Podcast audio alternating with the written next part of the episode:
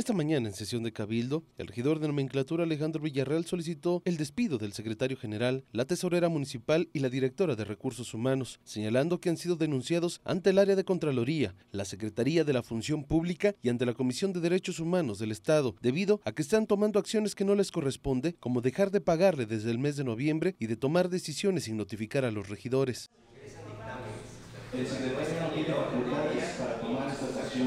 El secretario está para facultar nada más y llevar el orden del día, no para estarnos ordenando a los regidores y estarnos sometiendo a este tipo de vulnerabilidades contra nosotros.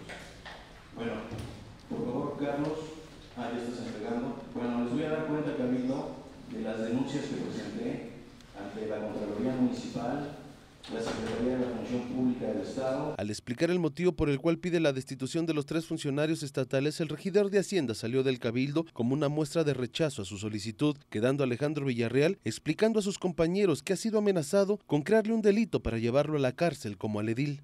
Además de eso, pregúntenle a sus directores, les la madre, los amenaza, y ahora también a su servidor, amenaza con que me puede inventar cualquier cosa y me puede meter a la cárcel. Pidió a sus compañeros que se mantuvieran en una reunión privada para analizar su petición, señalando estar consciente de las consecuencias, pues dijo temer por su libertad, por su familia y que buscará el apoyo de instancias estatales y federales. Estoy viviendo en un momento en donde le estoy pidiendo de manera más atenta a los compañeros regidores que se manejen de una forma autónoma y puedan apoyarme en esta situación. Pues a mí ya me han reportado más de 13 directores y más de 3 coordinadores. ¿13?